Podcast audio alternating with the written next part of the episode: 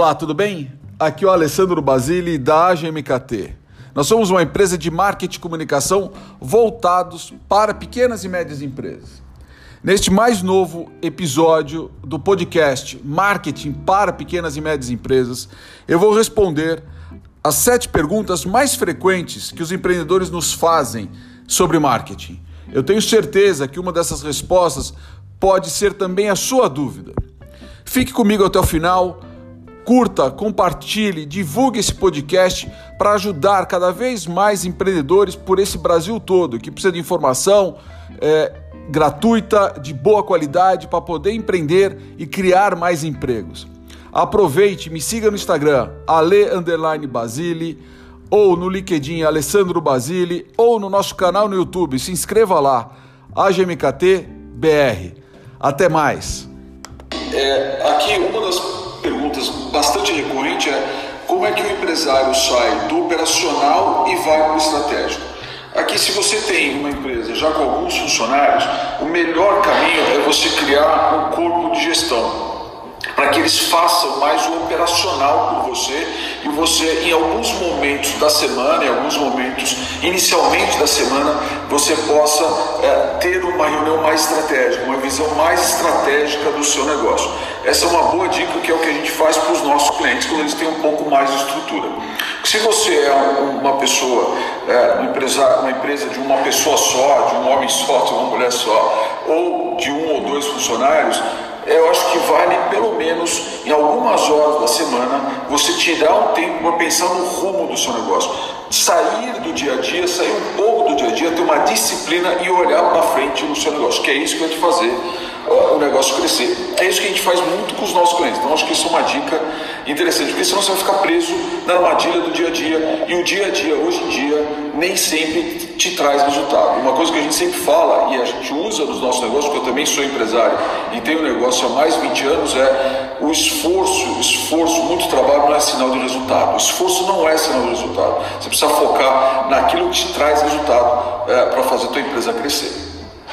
É, Outra pergunta muito comum é sempre daqueles que estão começando. Assim, meu primeiro passo, qual é o meu primeiro passo é, para quem está começando? O que eu sempre digo e o que a gente sempre faz, e nós temos clientes que são pessoas que saíram de um, de um negócio, saíram de um emprego, ou querem investir, ou estão querendo reinvestir, é, criando um novo negócio, a gente sempre começa com o planejamento. Você precisa ter um plano, uma definição de um rumo estratégico para o seu negócio, com ações claramente definidas, um posicionamento estratégico para o seu negócio, baseado em oportunidades no seu mercado, para você começar de uma forma, ter chance de começar um negócio mais bem sucedido. Então você precisa começar pelo plano. Então a gente sempre recomenda isso é, é, é assim que a gente atua, não importa o tamanho da empresa.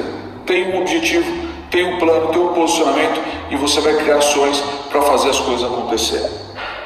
Qual é a frequência necessária para fazer a reunião com metas de vendas? Isso também é uma, é, é, uma pergunta muito comum. O que a gente sempre diz é depende do ritmo da sua empresa. Se você tem uma equipe, uma equipe relativamente grande, ou mesmo duas, três pessoas, a gente sempre fala que no mínimo a cada duas semanas, eu acho que a cada 15 dias, para você ter uma reunião para alinhar a sua equipe, definir quais são os caminhos e o que cada um tem que fazer e ajustar o grupo, eu acho que é o melhor caminho para você fazer.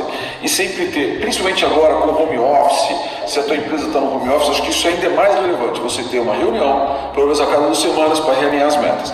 E aí vem na segunda é, pergunta mais relevante, que que muita gente nos pergunta. Como mensurar uma meta para ser atingida? Isso tem a ver com a reunião. Toda meta ela precisa ter parâmetros, você precisa ter é, números, percentuais, é, para ver como é que ela está evoluindo. Tem muita empresa, e a gente já implantou muito isso, que a gente trabalha com pipeline de vendas. Então a gente tem uma meta a ser atingida, tem um volume de propostas, se for uma empresa que emite propostas ou pedidos, qual é a probabilidade de fechamento de cada um desses pedidos. Esta técnica ajuda o vendedor a ser um pouco mais analítico e não simplesmente tirar pedido ou é, soltar a proposta sem fazer follow-up. Tem muito vendedor que solta a proposta, manda a proposta, depois não faz follow-up, não faz o acompanhamento, isso dificilmente faz com que a empresa atinja as suas metas. Se você tem uma reunião a cada duas semanas, tem metas claramente definidas, um relatório onde eles são, eh, os vendedores precisam eh, expor qual é a probabilidade de fechamento de cada um dos negócios, você tem a empresa um pouco mais na mão e a perspectiva de fechamento de negócios eh, de uma forma muito mais estruturada. Tá? e aí vem como é que a outra pergunta é como trazer mais clientes para minha empresa. Este é um ponto importante, foi aquilo que eu falei. Tem muitas empresas, é, dependendo do tipo de serviço, que estão tendo demanda, tiveram demanda mesmo na pandemia. O que faltou para muitas empresas foi um follow-up, um processo estruturado para análise de retorno. Então, mandou um e-mail, mandou um WhatsApp com a proposta, recebeu um pedido, qual é o follow-up? Ligou para saber por que, que não fechou?